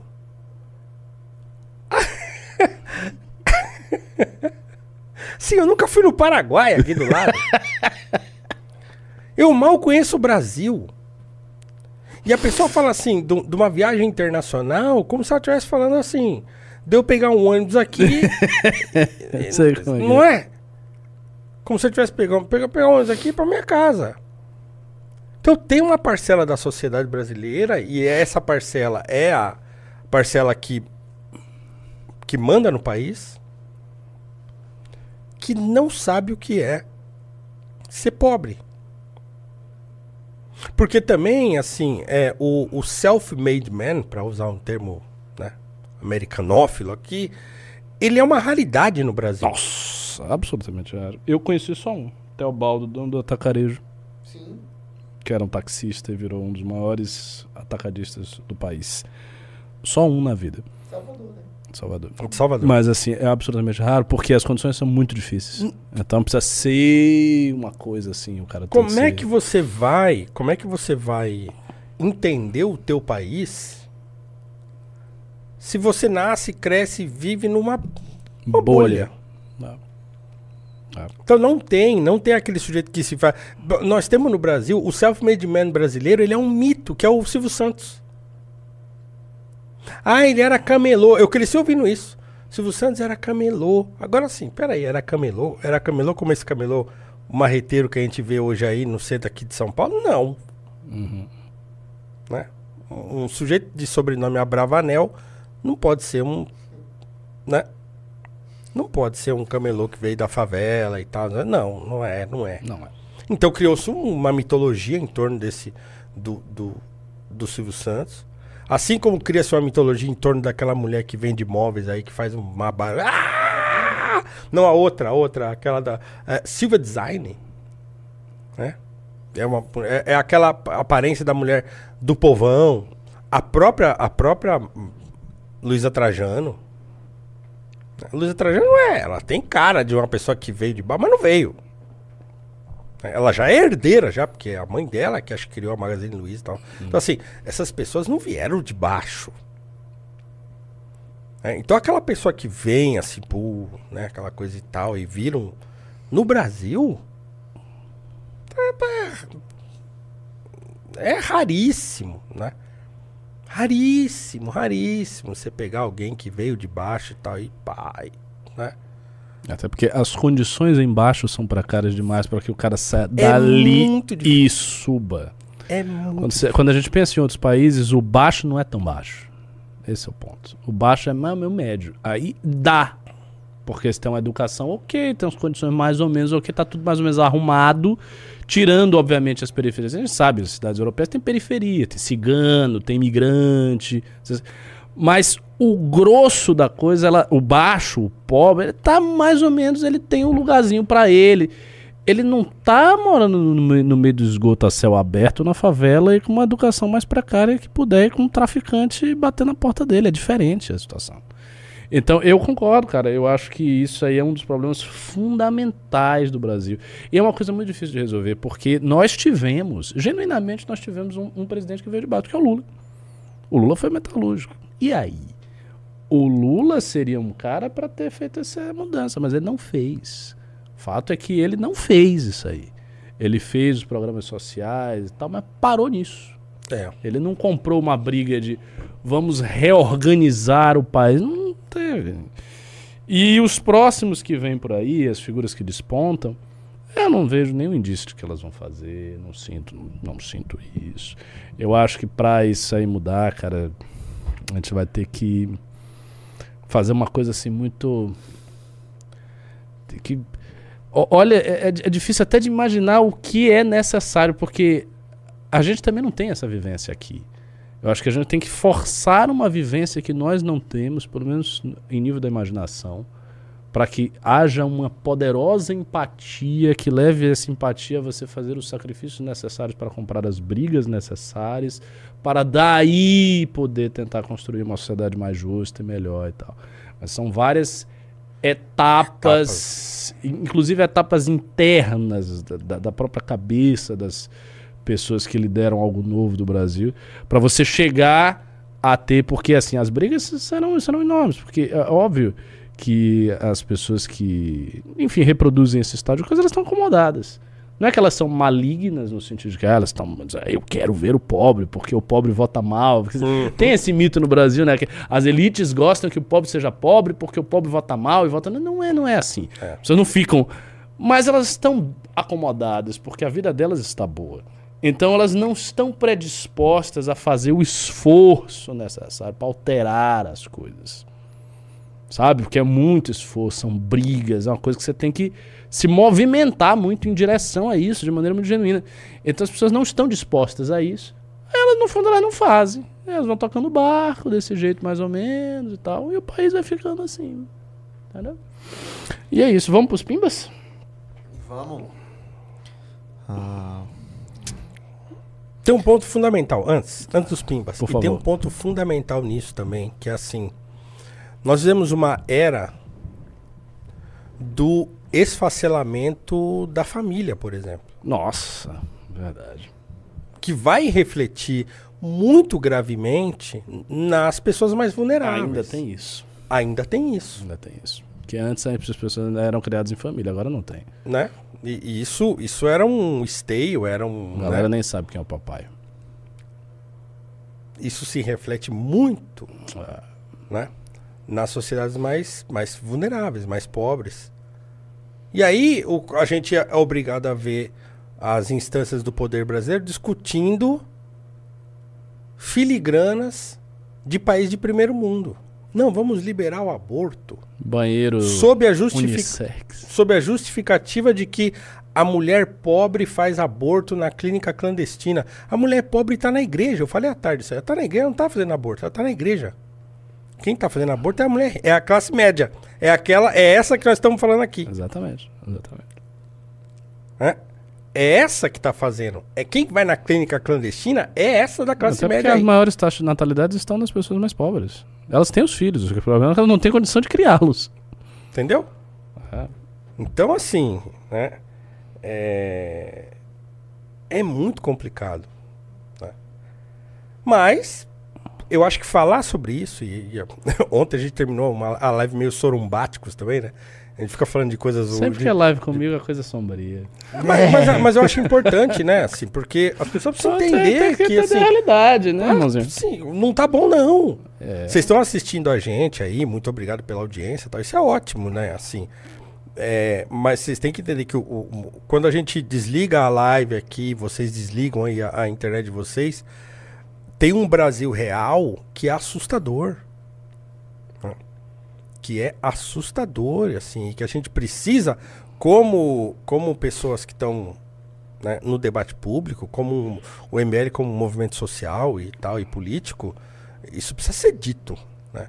E o, o- o livro amarelo vai tratar disso, né? Vai, vai. Então, é, é, a gente precisa é, é, vocalizar as más notícias para que as boas notícias sejam construídas a partir disso. Né? Se a gente não Exatamente. melhorar o nosso Exatamente. nível de conscientização dos problemas reais, né, a gente não consegue oferecer respostas a eles. né? Exatamente. Então é isso. Vamos pro Pimba? o Fábio mandou dois reais. Jair Rodrigues foi o melhor cantor do Brasil. O melhor cantor do Brasil. É uma afirmação Não. forte, é um grande cantor. né? O É. Phelpsen mandou cinco reais. Ricardo, você poderia comentar a saída da beca do MBL, por favor? Então, posso. É, basicamente, a Beca teve a opção pessoal dela de manter a candidatura dela, cu- custasse o que custasse. E ela assim o fez, entendeu? E embora hoje a gente não reconheça que haja viabilidade na candidatura dela. A gente falou com ela, ó, essa candidatura não parece viável, melhor você retirá-la. Disse, não, eu estou nesse projeto há muito tempo, eu quero, quero, quero, quero, vou fazer a candidatura. Eu disse, tá, beleza, então vai lá. Pro. Caiu? Caiu a Tá, internet? Tá, pode, pode Tá funcionando? Tá, a live tá rolando? O Valirian mandou. Valyrian. Valirian Targaryen mandou Cara, dois reais. O que vocês acham da escala 6 por 1 Oi? Da escala 6 por 1 Ah, tá. É trabalhar seis dias e folgar um? O que, Acho que é escala Esse 6 é o por 1? ponto? Acho que é trabalhar seis dias e descansar um. O que que se eu acho que isso deveria ser adotado no Brasil? De jeito nenhum, tá louco? A minha opinião é essa. Eu não sei o que, que o Paulo Cruz. Eu Sinceramente, não sei, porque eu não sei o que, que é isso há tanto se tempo. for isso, eu vou dizer, esse negócio de, de entochar de trabalho, dizendo, não, mas agora o Brasil vai ficar mais produtivo, não vai. O que vai acontecer é o seguinte, o patrão vai te explorar. Essa é a. E as pessoas vão. Vão. vão O brasileiro é é? trabalha, cara, né? Trabalha. Tem também esse mito que o brasileiro não trabalha nada, o brasileiro só fica dormindo. Por isso. Não é por isso, não, cara. O brasileiro trabalha, o pobre trabalha pra caramba. O, o patrão vai te explorar mais e cedo. você vai procrastinar mais, né? Pois é. Mais horas. É, e outra coisa, é, a- o- e- e tem, tem que acabar com esse mito também. Que ah, o brasileiro não trabalha. as pessoas- As pessoas trabalham sim, elas trabalham bastante. Elas acordam cedo, elas pegam transporte, metrô, ônibus, elas acordam cedo. Elas vão trabalhar, elas ficam lá trabalhando, trabalhando, trabalhando. Depois elas voltam tarde, demora pra chegar em casa. Não é fácil a vida do pobre. Essa coisa de dizer, ah, não, mas o Brasil não é produtivo porque também ninguém faz nada, o pessoal não gosta de trabalhar. Isso é mentira, isso Não é- é não é conversa fiada. Não é produtivo por Esconde outros motivos. por né? outros fatores, infraestrutura, por várias coisas, mas não é preguiça. E É. Isso aí, na verdade, é um papo furado do patronato brasileiro que quer arrancar o couro das pessoas.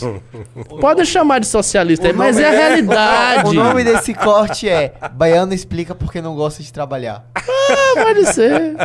Eu, eu trabalho relativamente pouco, eu não vou dizer que eu, não me, ma- me matam aqui. Graças a Deus, não, né? Se começar a trabalhar demais, Ó, pro paro. amigo que falou sobre o Jair Rodrigues ser o melhor cantor É. do Brasil, escute Agostinho dos Santos, pô, e mude de, de opinião. Agostinho dos Santos. É, pô, assim, falando um, podia falar dez aqui, né? O Jair Rodrigues foi um grande artista, mas assim, longe de ser o, o maior cantor, né? O Douglas mandou 10 reais. Senhores, Bolsonaro se deu o status e fez todas as suas vontades, mas vocês não acham que essa reação é por conta dele ter arquitetado um golpe? Pensem, todos esses grandes caíram no, no êxito do Bolsonaro. Claro que a reação é por ele ter arquitetado o golpe. O que? De que tenta prender ele? É lógico. Eu acho que sim, fu- fundamental. Eu acho que sim.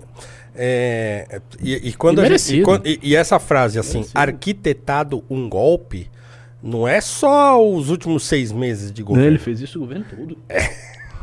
o cara praticamente entrou só fazendo um isso. governo golpista, né? O cara Governo tentou o golpistas. tempo É, inteiro fazer isso aí. Isso. E assim, sinceramente, é isso mesmo, cara. Rapaz, se, se você tenta, ou procura, ou prepara, ou cogita dar um golpe de Estado, o, o, o seu fim é prisão. Prisão é o mais leve.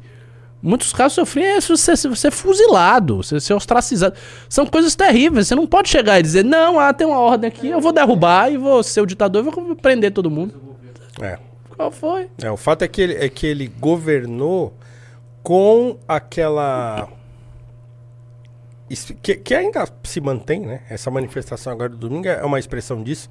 Com aquela ideia, aquela imaginação de que o povo estaria com ele e que daria a ele legitimidade para ele fazer tudo o que ele queria fazer. Exatamente. né? Então, assim, se ele tivesse tido, e, e isso nem é do brasileiro, assim, mas se ele tivesse tido esse apoio popular que ele achou que fosse possível ter, nos primeiros seis meses de governo ele tinha derrubado tudo e tinha virado um ditador. Agora, outra coisa, também o apoio popular do Bolsonaro também sempre foi uma mitologia. Sim. veja, Bolsonaro teve apoio, mas ele tinha um apoio de metade do eleitorado brasileiro. Ele não tinha 100% do ele- Ele nunca. Bolsonaro nunca teve os 80% de popularidade que o Lula teve no Não, auge. Esses 50%, Não teve. ele é 50%, assim, formais. formais e depois que já diminuiu, porque já tinha críticas. Então não era assim, não era uau, a população toda. Porque os bolsonaristas eles falam isso, né? Não, porque o povo está com o Bolsonaro. O povo está com o Bolsonaro, o povo votou no Lula aí, rapaz. Agora o presidente é o Lula, e foi o povo que votou também. É, Entendeu? mas Então não é-. De- des- dessa metade, né, ainda tem. né, é só uma porcentagem dessa metade que está Exatamente. disposta a ir à rua, a não sei o Exatamente. que. É é porque como são muitos milhões e são barulhentos, parece realmente É. uma massa gigantesca. Agora, é, o o fato é esse. Se ele. Porque e- isso, assim, a gente não tá nem é, é, fazendo ilações. O Bolsonaro já disse isso. Né? Não, voto não resolve nada. Né? Não, ele tem que. Vou fechar o Congresso e não sei o quê. Isso ele sempre. um isso ele falava. soldado. né? Não é? Só um cabo soldado. O Eduardo disse isso. Então não é que a gente tá aqui fazendo ilações. Então, assim, o, o Bolsonaro tem na cabeça dele a ideia de que, de que o sistema era todo corrompido e que se- é, só daria conta uma autocracia. É. né? Então ele governou, o governo todo dele foi esperando condições para que ele se tornasse um autocrata. O Cristiano mandou 5 reais. Sobre paz, discordo do Ricardo. Ele só é cool para quem é de fora ou está na bolha. Ele é elitista e tem muito voto por volta de opção. Duarte neles. É, pode ser. Pode ser, tudo bem. Como você elogiou o Duarte, eu tô com você, eu desisto da minha opinião. O Carlão Duarte mandou, neles, é isso aí. mandou 10 reais. Será pos- essa possível prisão do Bolsonaro faz parte do plano para se aproximar dos generais sem levantar suspeitas. Seus próximos inimigos estão preparando a sete seu QG. Confia no capitão. É hashtag ironia. Só mais 72 horas. Olha, eu, tudo bem, é uma ironia, tá? mas realmente eu não sei até que ponto é interessante prender um, um ex-presidente golpista no QG dos generais, não, viu? Pensa aí. O. Mas não é? Bota lá no meio das não quero nem né, pensar nisso. Acho que ele tem que ir pra prisão civil, não tem que estar lá. Ele tem que estar distanciado. Então, que bota tudo. Vai botar um monte de general e o Bolsonaro tudo lá junto. entre os militares juntos, com os militares supervisionando. Na mesma cela, com a mesa grande, É, um monte- pra, pra que ficar discutindo lá o que, que eles vão de fazer rodinha. depois?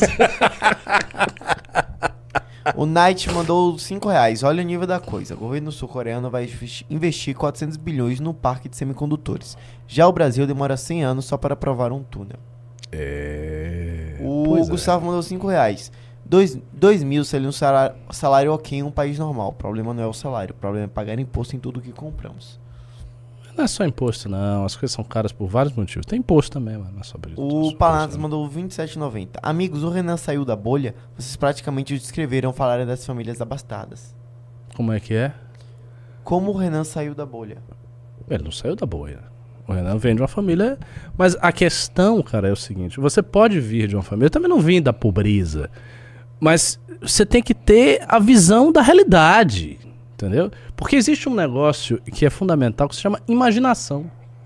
A imaginação faz com que você transcenda a sua condição. Tema do curso que eu tô gravando pra Olhe. Academia Valete. olhe. O que foi, Piralha? E olhe a situação do outro. E é por isso que essas interpretações solipsistas do lugar de falar, ah, você tem um lugar, você é preto, então você tá ali, tá fechado. Você é homossexual, é aquilo, é uma mulher. Não é assim. Porque você tem imaginação. Se você não tivesse imaginação, você não conseguiria nem se comunicar com as pessoas. Você seria tão absolutamente isolado e monadológico que não daria pra. Sabe, você não reconheceria o sofrimento, você não teria empatia nenhuma. E nem, Não e é nem assim. é num sentido de, né, como a esquerda gosta de dizer, de consciência social, porque isso é uma abstração, né? Não, é Não, é, imaginação é, mesmo. é uma imagina é, é olhar a realidade. Né? É saber olhar a realidade. Então, a questão não é você vir de. Não, é- não é- nós não estamos fa- fazendo um discurso aqui de que ah, só se você for pobre você vai entender o pobre. Não é Isso. isso. O que nós estamos dizendo é que. Ajuda. A Ajuda. depender, porque você. Ajuda, mas o que nós estamos dizendo é que a elite brasileira não tem sequer imaginação. O não, não tem o componente imaginativo para enxergar uma realidade que está para além dela própria. Então, sei lá, é, a- as é, nunca leu A Pequena Vendedora de Fósforos do Han Christian Andersen. Entendeu? Uhum, que colocaria uhum, o sujeito uhum. numa situação de pobreza De extrema. pobreza tal. De uma menina que risca o fósforo para se aquecer, Uhum. né, por estar congelando na um noite belo de, conto, de ano novo. É lindo, eu choro toda Lindo, vez que leio. Maravilhoso. Então, é isso, né? O Palanas mandou 10 reais. Brasil trabalha muito e produz pouco à luz da OCDE. Ah, não sei. Eu teria que ter a estatística na mão. O Varnion Targaryen mandou 5 reais. Professor, é sério que você não sabia que essa escala existe no Brasil? Tá brincando, né? Enfim, procurem saber sobre o movimento VAT. Peno... Como é que é? Eu não entendi o nada. movimento VAT. Não sei qual é o momento VAT. Não, que, qual foi a... Eu não a sabia escala que o do que 6 existe no 1, Brasil? do 6.1. Que é essa escala. Ah, tá, tá, tá, tá. É, esclareça mais. É, eu também não... O Marcelo Romano mandou 5 reais. Contribuição para a conversa de ontem. A música Argumento do Paulinho da Viola é conservadora. E o Cristiano mandou os 2 reais. Vi muito músicos no, no Brasil iguais ao Gessé. Não, vi poucos músicos no Brasil igual ao Gessé. Gigante. Grande cantor também, Gessé. Gigantesco mesmo. Conheço Muito. Não? Não. Pô, poxa, um, É, famoso. um dos maiores da Famoso. história brasileira. Um gigantesco cantor. É isso? Tinha um, tinha um, um, um, uma extensão vocal absurda, assim, Gessé. Morreu cedo pra caramba, mas um grande cantor. Ricardo, vou Bom, colocar... senhores. Ah, pera aí, antes, vou colocar você pra ver o gol do Bahia aqui. ó, que vai ser agora. Opa! Gol do Bahia? É, Aí aqui, sim. ó. Eu hein? tenho que ver isso também? Claro, Não, Vou de Deus. embora agora. Ó, Não, você tá na aqui entre aí. baianos, Paulo. Já era. Pênalti pro Bahia, Copa do Brasil, jogo Opa, decisivo. opa, opa, opa. Vamos ver aí. Ó, vai bater lá. Pode assistir, né? Não vai cair a live. Ó, o Eric... Não, a galera não tá vendo, só tá a tela de vocês. O Eric mandou os 5 Ah, reais. rapaz. Mas como fica o Brasil se não tiver pessoas para trabalhar em empregos menos favorecidos? Não me interessa, eu quero só ver o, o gol do Bahia, porra. Tô vendo o gol do Bahia aqui, rapaz. Ué, mas ninguém tá falando que as pessoas não vão trabalhar em trabalhos menos favorecidos. O que, que significa trabalho menos favorecido? Eu acho que é tipo cara Que ganha tá no menos? shopping, Ah, assim. rapaz, a galera Mas- sai daqui pra ser faxineiro em, em país europeu e ganha bem, pô. Gol! Gol! Uh! Isso. O que tá acontecendo aqui, meu Deus do céu? Não, mas é exa- exatamente isso que o Ricardo falou. As pessoas saem daqui pra lavar prato lá nos Ah. Estados Unidos.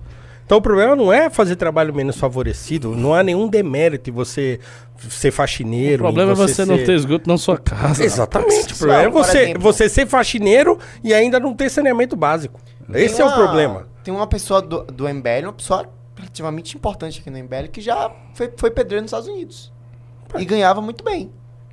Pois é. Pois Não, é. eu conheço amigo, tenho amigos que moram nos Estados Unidos que são motoristas lá. É. E tem- vive bem, É, é. entendeu? Tira férias, viaja para outros estados dos Estados Unidos e tal. Então, assim, Não, não, há nenhum demérito em você fazer um trabalho é, braçal, em você fazer um trabalho, né, de, é, trabalhar no serviço, assim, de limpar, de tal. Não, não é, esse não é problema para ninguém, né? O, o status do trabalho, ele é muito relativo, assim. né? O problema é você trabalhar disso no Brasil e, e- e- e viver em condições de miserável, né?